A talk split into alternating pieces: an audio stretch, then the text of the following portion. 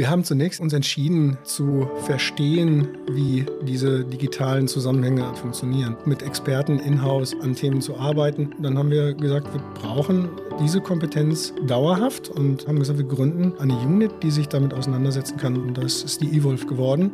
Dr. Wolf Insight, der Corporate Podcast der Dr. Wolf Group. Hier kommen Menschen zu Wort, die das Unternehmen prägen. Geschichten und Einblicke rund um Forschung, Vertrieb und Produktion von Problemlösern. Herzlich willkommen zu einer neuen Folge von Dr. Wolf in Zeit. Unser heutiger Gast ist Jörn Hargut.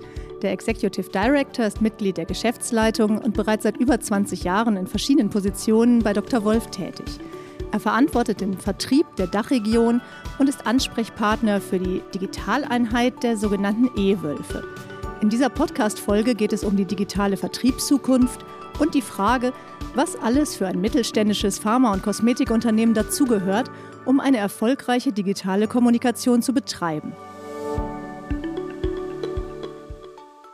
Guten Morgen, Herr Hagut. Hallo, Frau Lauterbach, ich freue mich auf das Gespräch. Wir starten am Anfang unseres Podcasts immer mit so einem kleinen ähm, Bild oder einer kleinen These. Da würde ich Ihnen heute einmal voranstellen, was sagen Sie zu dem bekannten Bild? Die Digitalisierung ist so etwas wie ein Speedboot, das den Tanker der Organisation lange Zeit erst umkreiste. Nun fährt man vielleicht auch schon in dieselbe Richtung, aber häufig noch mit unterschiedlichen Geschwindigkeiten. Ich würde das Bild ganz gerne äh, etwas verändern. Und zwar würde ich sagen, wenn das Speedboot zu einem Schlepper wird, dann macht das Ganze Sinn und eigentlich sollten wir dann irgendwann mal ein elektrifizierter Schlepper sein, der keinen Diesel mehr verbraucht, um 80 Tonnen zu ziehen, sondern auch den Tanker dann irgendwann mal zu einem riesen Segelboot zu machen, was äh, wirklich alleine den Weg findet. Vorantreibt, antreibt und alle mitnimmt. Ja. Jetzt sind wir mitten eingestiegen in das Thema der Digitalisierung. Beim Unternehmen mit der Größenordnung von Dr. Wolf mit rund 800 Mitarbeitern betrifft dieses Riesenwort Digitalisierung ja einfach unheimlich viele Bereiche. Ich würde zunächst einmal gerne auf unsere Produkte schauen. Sie verantworten den Vertrieb von Dr. Wolf. Und wenn Sie jetzt vielleicht im vierten Quartal auch mit den Drogerien ins Gespräch kommen, Jahresgespräche für 2023 führen. Ist da so ein Thema wie digitale Vertriebsmöglichkeiten, Maßnahmen jetzt immer auch in Gesprächen automatisch schon dabei? Das ist mittlerweile Standard. Also ich glaube, wir haben jetzt insbesondere auch in der Corona-Phase alle erlebt, wie es ist, wenn wir uns mit neuen Kanälen auseinandersetzen und, und E-Commerce äh, aktiv jetzt auch nutzen um möglicherweise eben auch Probleme zu lösen. Das hat sich beim Handel natürlich ebenfalls entsprechend schon manifestiert und das sind Kanäle, die sind etabliert und bis hin zur Kommunikation auch mittlerweile Standard. Ich glaube, man muss noch genau hinschauen, wann für Konsumenten ein Vorteil im klassischen digitalen Einkauf überhaupt besteht.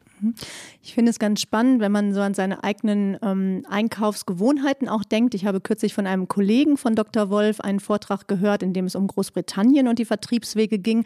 Und da wurde eben berichtet, dass der Konsument, der englische oder der Groß, in Großbritannien lebende, schon sehr viel stärker bereit ist, Güter des persönlichen Bedarfs eben online zu ordern und dass dort auch vergleichsweise Drogerieketten schon ein Stück weiter sind und eben eigene Plattformen schaffen, die noch stärker auch uns als Partner da Möglichkeiten bieten, ihre Produkte in eigenen Shops eben auch schon anzubieten. Verschläft da Deutschland oder unsere Partner so ein bisschen den Trend? Glaube ich ehrlich gesagt nicht, wobei die Engländer sind tatsächlich weiter als wir. Also das kann man auch an dem Werbemarkt festmachen. Also Deutschland ähm, gibt ungefähr 25 Milliarden jedes Jahr für Kommunikationsmaßnahmen aus und in England sind es äh, 10 Milliarden mehr, also 35. Der Anteil an digitaler Kommunikation ist deutlich größer als bei uns und möglicherweise äh, hat das eben auch Einfluss auf das Konsumentenverhalten oder bestimmt hat es Einfluss auf das Konsumentenverhalten. Ob wir jetzt in Deutschland hinterherhängen, möglicherweise hängt es auch mit infrastrukturellen Fragen zusammen. Also wir haben natürlich sehr schöne Drogeriemärkte, die leicht zu erreichen sind. Und warum soll ich im E-Commerce kaufen, wenn ich das Kauferlebnis real viel schöner haben kann? Das ist möglicherweise eben auch ein Grund. Also insofern würde ich jetzt nicht sagen, wir verschlafen etwas, aber äh, England ist sicherlich interessant, um zu sehen, was möglicherweise bei uns auch noch stärker etabliert wird. Hm, wohin es sich entwickelt. Ich meine, jetzt können wir erstmal froh sein, wenn der Markt um die Ecke noch weiter existieren kann und ich das Erlebnis des Einkaufs vielleicht eben ja auch noch stationär schätze. Ähm, wenn wir auf unsere Marken gucken, Alpecin, Plantur oder auch unsere Oral Care Marken mit Bionic und Kindercarix, aber genauso natürlich Linola, ähm, Vagisan, wir sind ja sehr stark präsent im TV, aber eben auch noch mit Printanzeigen in vielen Medien sichtbar. Wenn jetzt ein neuer TV-Spot gestartet wird, bei Alpecin ist da gerade ein, ein neuer Spot on air gegangen, wie gehen wir dann vor? Ist es automatisch so, dass wir ein ganzes Digitalmaßnahmenpaket parallel planen oder wie greift das Hand in Hand?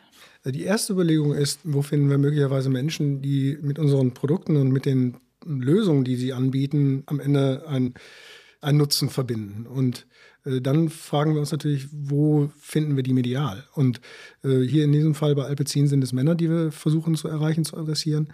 Und dann schauen wir, wo wo treffen wir die? Wo haben wir die Chance überhaupt, mit ihnen jetzt in Kontakt zu treten? Live-Sport ist ein Thema, findet man im TV noch.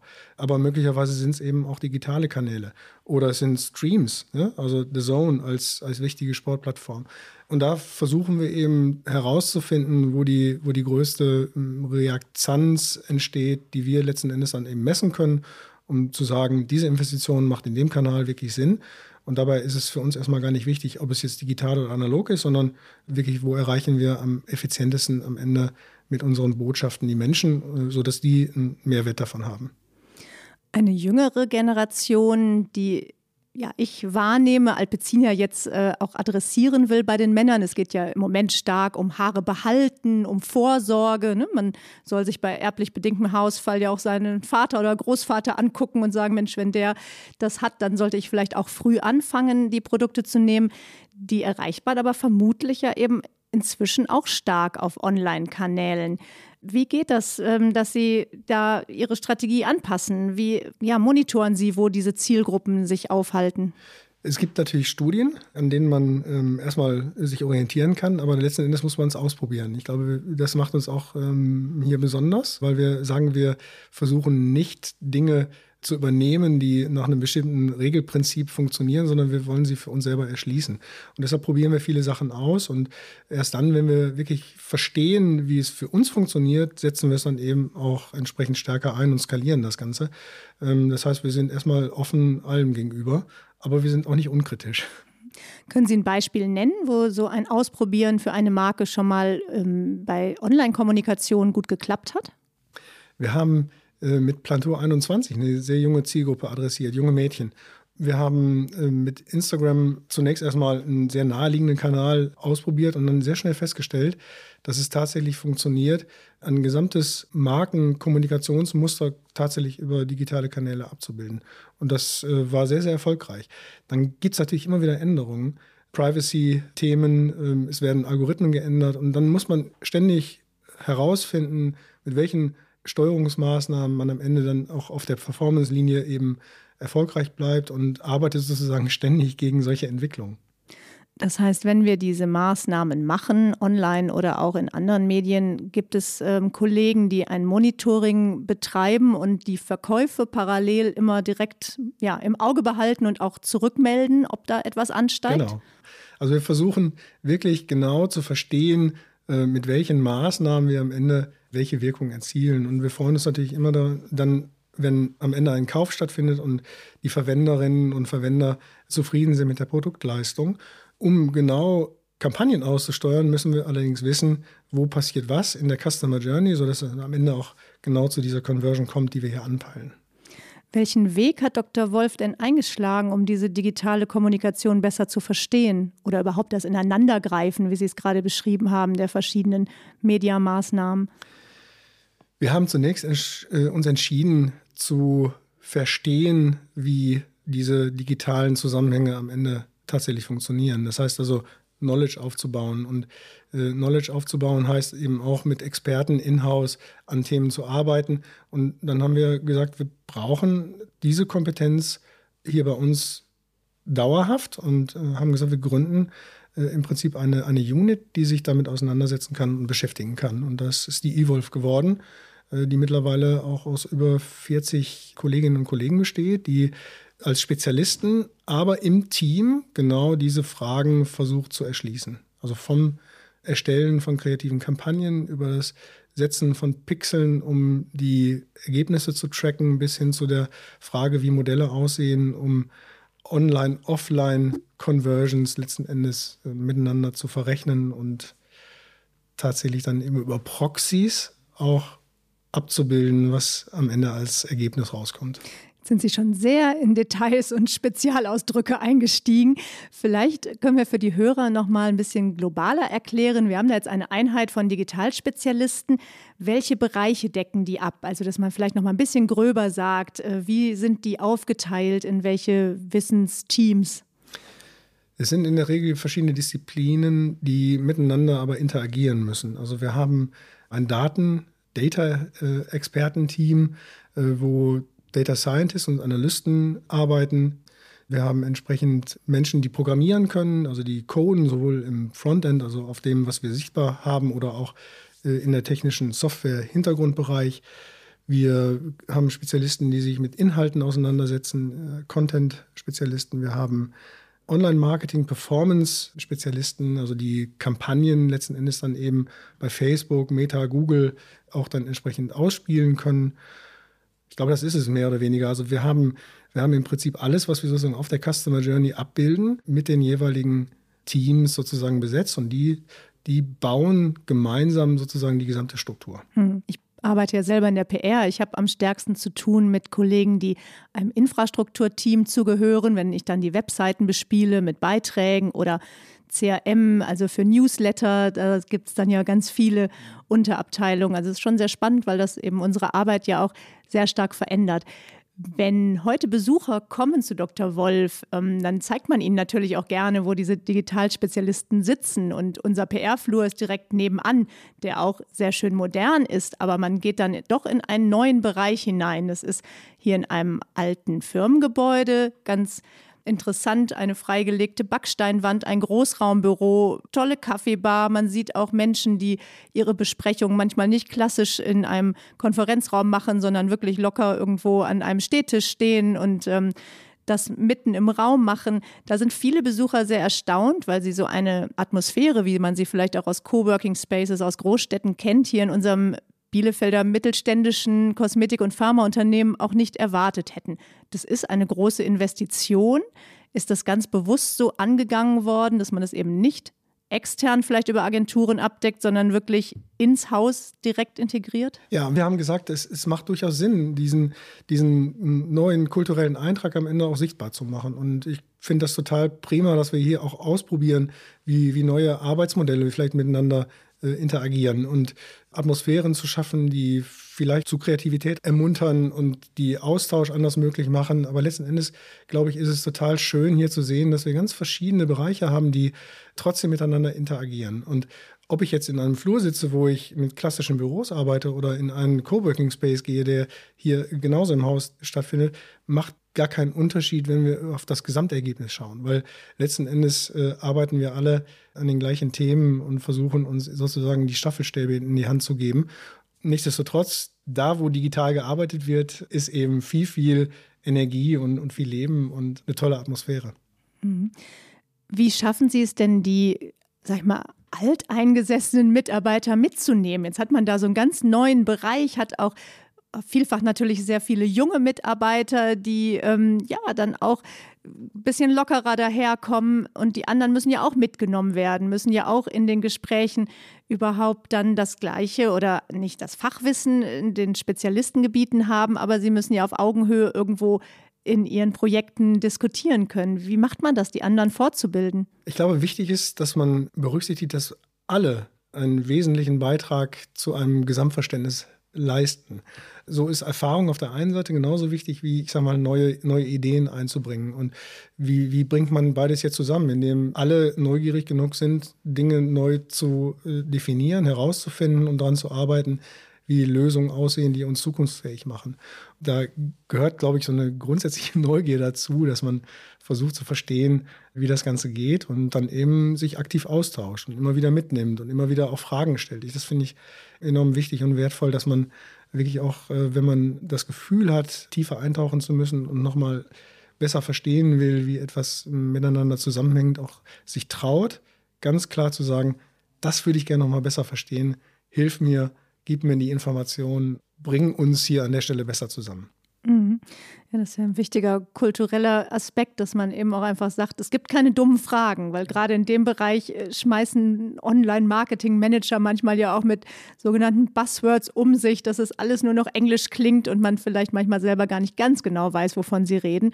Das ist wahrscheinlich dann tatsächlich so, dass man das immer gar nicht oft genug sagen kann. Trau dich zu hinterfragen, was genau es bedeutet. Ja, es ist gemein, oder? Weil ja. ähm, wenn ich Menschen nicht mitnehme in meinem Verständnis, dann habe ich keine Chance, gemeinsam an Ideen oder Lösungen zu arbeiten.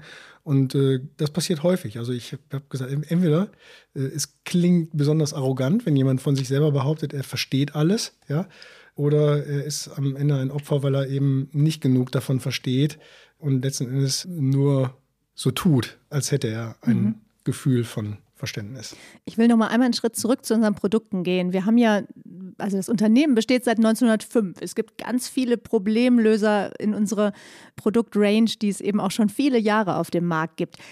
Wir haben immer im Unternehmen viel Werbung und Kommunikation gemacht, aber hat man das Gefühl, man muss das immer wieder neu erklären? Also ist das etwas, was besonders für uns ist, dass wir uns immer wieder neu mit Werbung und Kommunikation auseinandersetzen?